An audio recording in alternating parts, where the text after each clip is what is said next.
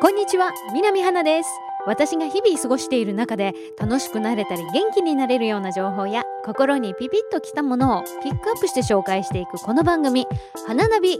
今日は11月7日月曜日です。11月に入って、まあ、2週目なんですけど最初の月曜日です。あのルールにのっとって今日の配信ということにしたんですけれどもなんか気分的には2週目だからなんか先週配信した方が良かったかなとかちょっと思ったりするんですけどね。どうでしょうか？さて、えー、9月私は出張でクアラルンプールに行ってきました。2泊3日で2泊3日でねまあいいや。置いといて、えっと、10月もあの海外出張がありまして行ってきました。今回はアメリカのえー、フロリダ州にあるオーランドというところに行きました。オーランドっていうとねディズニーワールドがあるところでまあ遊びに行ってきたのかと思われそうですが残念ながら今回はディズニーワールドに行くのが仕事っていうわけではなくてまあでもね半日だけマジックキングダムに行くことができたんですけどね。それ以外はもうずっとオーランド市内でした。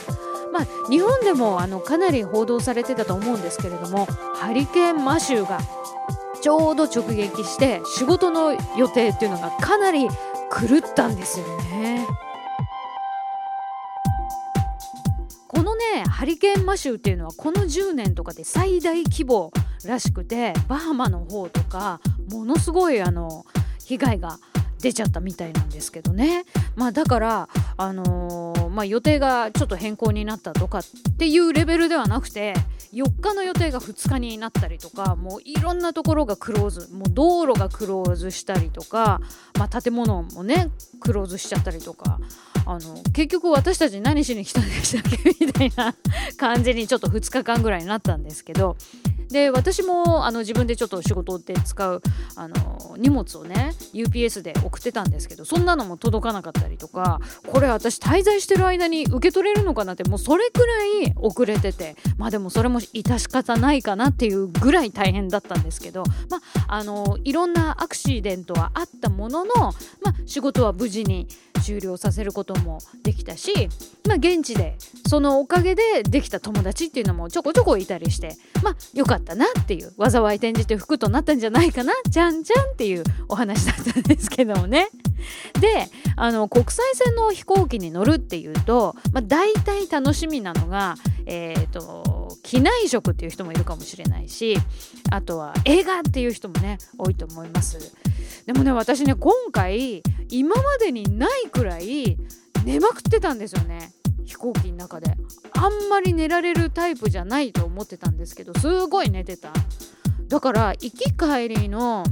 飛行機の中で私1本しか見てないんですよね。で何を見たかっていうと「ファインディング・ドリー」を見ました。もう見たかったやつ。映画館絶対見ようと思ったんだけど行ってなかったやつですね。ファインディング・ニモの続編なんですけれども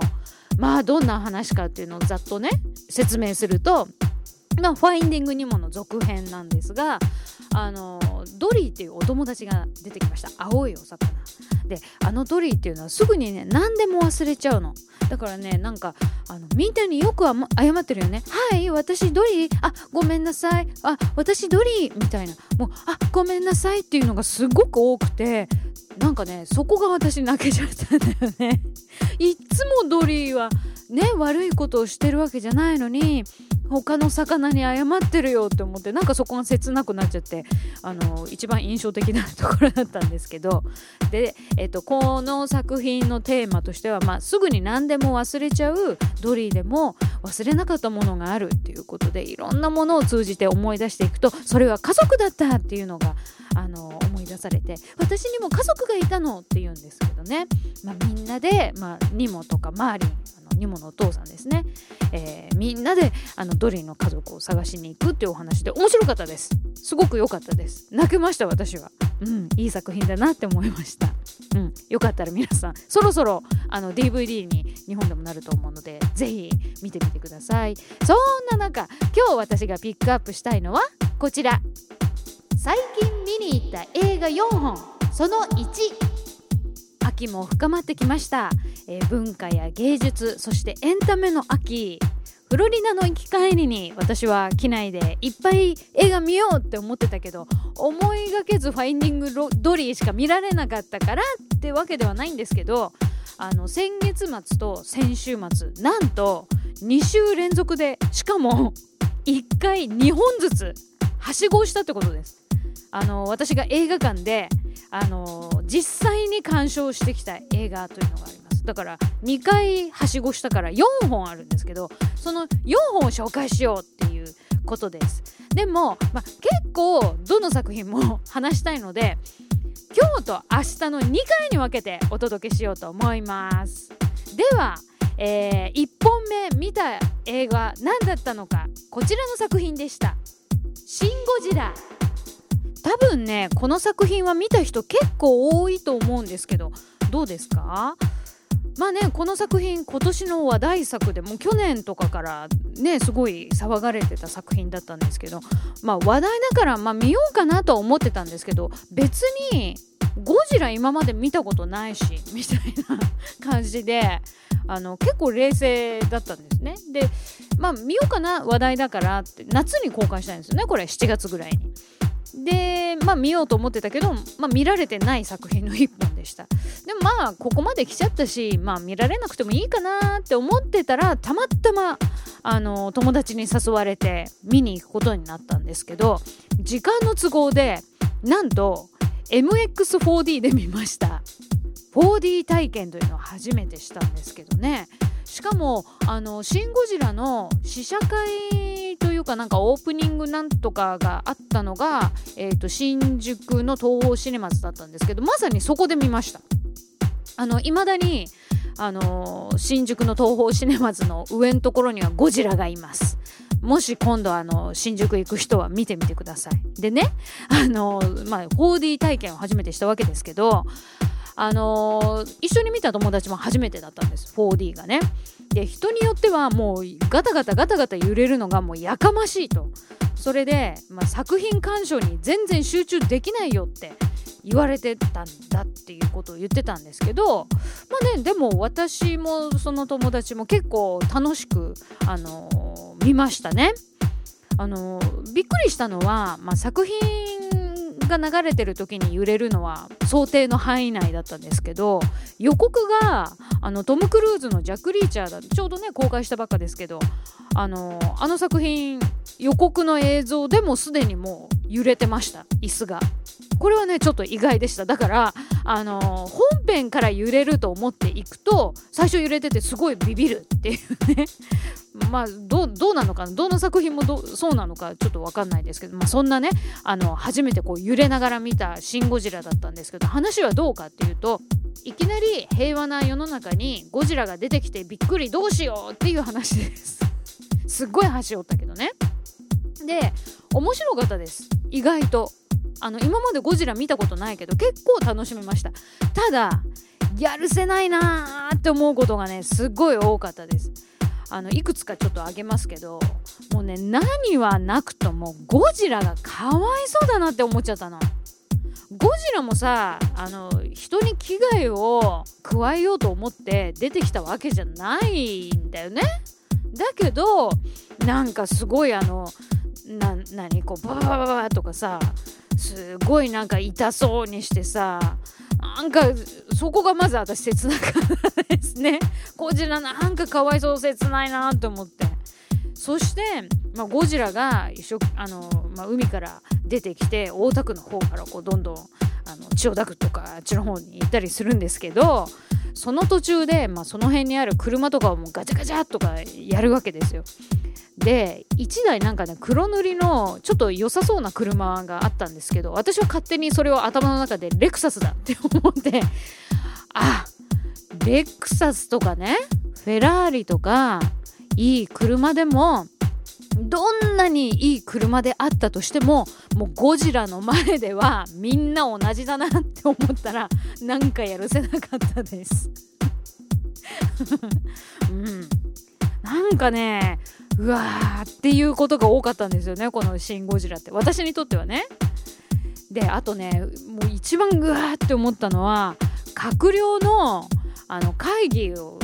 のシーンが結構あるんですけどその中で発言する人がこう後ろの方からこうメモをこう回してきてでそれを発言したりするんですけど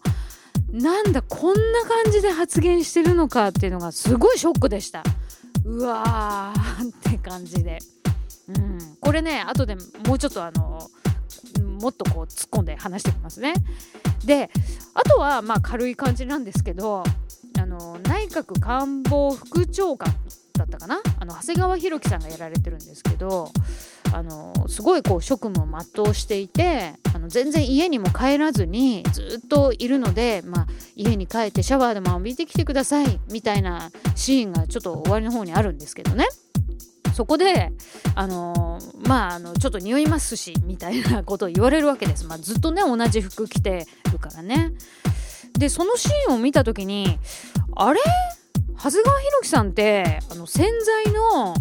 顔アタックネオなんだっけ抗菌 EX ダブルパワー。あれの CM に出てたよね。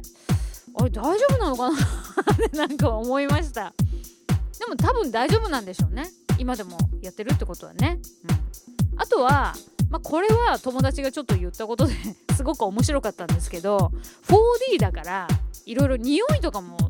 流れるっていうの？あの匂いも出てきたりするんですよ。シーンによっては。だからあの石原さとみが出てきたらあのすごくいい匂いがするとかそういうのがあるんじゃないかって言ってたやつがいるっていうのを言っててそれ面白いなって思ったんですが、まあ、石原さとみさんすごい綺麗で私可愛いなって思うんですけど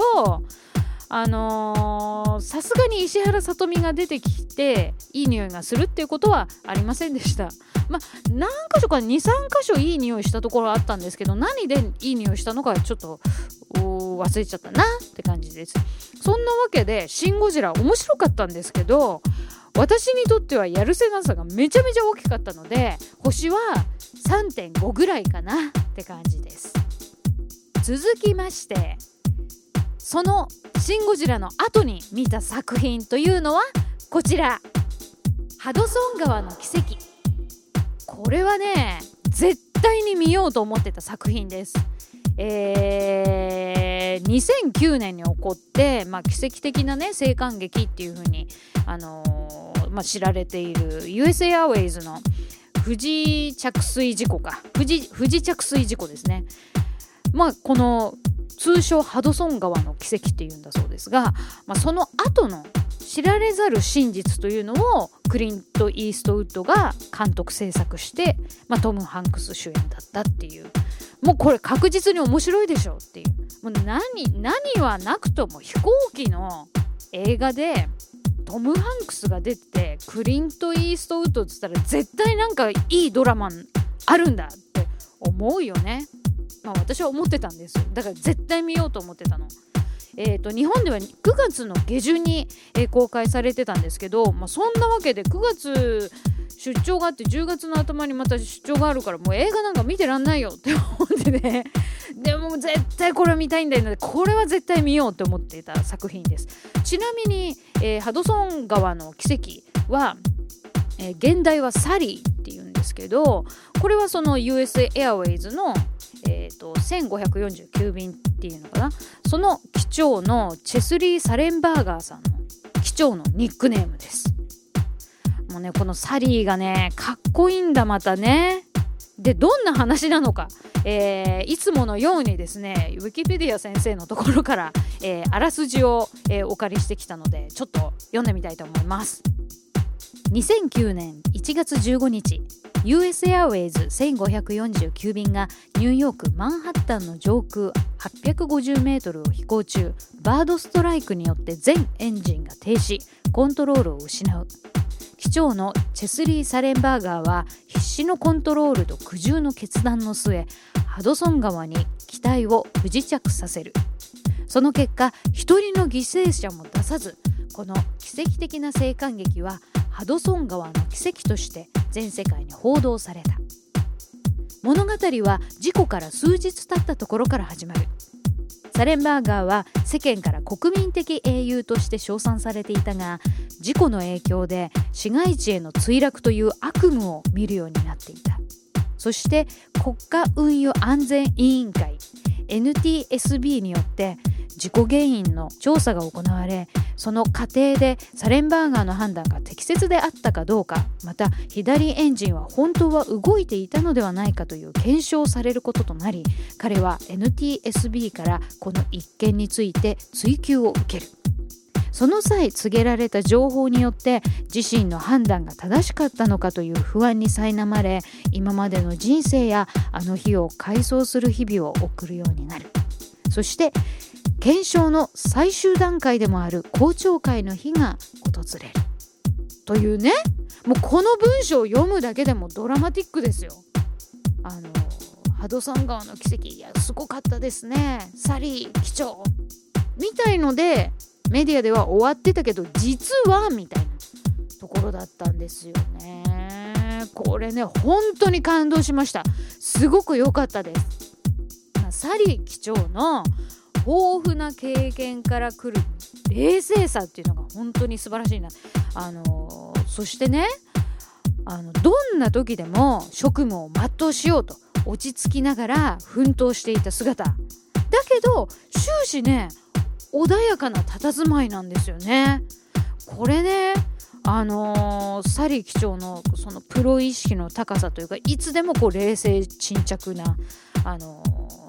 プロ意識の高い真面目で誠実な人なんだろうなっていうのをなんか表してるような気がして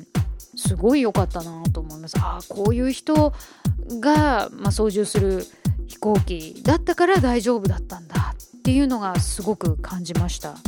ねやっぱりあの真面目で誠実なんだなって思ったところはねあの奥さんに電話するシーンとかがいくつもあったんですけどちょっと弱音を吐きそうになったりとかまあねいろんな精神状態ですからいろいろあるんですけどでもあんまり取り乱さないんですよ。だからやっぱり落ち着いてる方なんだろうなと思うんですけどね。でねこの作品最後のあのもうちょこっとあの物語にはないけどちょこっとネタバレにはなるのかもしれないないですが、まあ、言っちゃいますけどエンドロール出てる時にサリー機長本人と奥さんが出てきます。でね、えーと、US エアウェイズ、まあ、今アメリカンエアラインズになっちゃいましたけどその機体の前でその1549便に乗っていた乗客の人たちと機長と奥さんっていうのがちょっとこう歓談するあのシーンがあるんですけどこれねサリー機長を見るとトム・ハンクスがよくもまあ本人そっくりだなっていう。もうそれくらい佇まいがそっくりでびっくり。でこの辺も感動したポイントだったんですよね。そして、えーと、これはまああの実話なんですけどこのね US エアウェイズ1549便っていうのは私映画を見て知ったんですがニューヨークからシャーロット行きの便だったんだって。でね私実はその先月フロリダに行ったでしょ？でフロリダ行くのにシャーロット経由でオーランド入ったんですよ。だからシャーロットって言われた時にうわあそこに向かってたんだ。ですごいなんかねリアリティがこう感じられてものすごくこう身近な感じっていうの？もうすごいリアリティがありました。あシャーロット行くはずだったんだ。みたいな、それから、まあ、これ知ってる方もいるかと思うんですけどもこの US Airways の1549便っていうのには日本人の乗客の方も2人いたんですって。で日本の試写会に招かれていたところが、まあ、ウェブとか見ても出てるかな。であ見ていらっしゃったんだって思ったんですがどんな気持ちでねこの作品見たのかなもしかしたら怖い思いとか思い出したんじゃないかなってちょっと思ったんです。でもこの作品を最後まで見るとむしろ嬉しい気持ちみたいなものが勝っていたかもしれないなって感じました。あの何て言うのかな生きてることへの感謝っていうのももちろんありながらやっぱりあのサリー機長への心からの感謝っていうのがねあの乗客じゃなかったとしても多くの人が感動したっていうことでうんやっぱすごかったんだろうなってやっぱりあのありがとうっていう感じで見てらっしゃったんじゃないかなっていうふうに思いました。だってねあのまあこれ事実だからネタバレってとはちょっと違うと思うんで言っちゃいますけど乗客155人全員が救出されたんですこれ。しかも24分とかの短時間でですよこれすごくない？それでねこれ私ねすごく思ったことがあるんですよ。これはあの、まあ、この日はね最初に「シン・ゴジラ」を見てで日本の官僚とかってきっと実際にも、まあ、こんな感じで会議してるんだろうなって思ったの。で人の命がかかってるのにまあね意見のやり取りとか、まあ、紙に書いてるなんかリレー方式みたいな感じでこうなんかちょこちょこやってるのかな。なんかねまあそれ一生懸命やられてるし間違いのないようにっていうまあ、そういうプロシージャーで動いてるんでしょうけどなんかね私ねがっかりして腹立ったんだよね。あのもうあまりにもそのハドサンハドソン川の奇跡のところであのハドソン川に機体が不時着水した直後ね近くにいた船がバーッともう救助に駆けつけてたんですよ。だから30分もしないうちにみんな助けられることになったっていう事実があるわけで。でなんだこの差はと。すごい思っちゃったの。その違いがあまりにもコントラストでかすぎて。まあねゴジラと飛行機比べるなんて言われればそれまでなんですけど「まあ、シン・ゴジラ」を見て私はあのー、実は一番ショックだったっていうのがもうその官僚たちの会議のシーンだったのでうわ日本大丈夫かよみたいなね。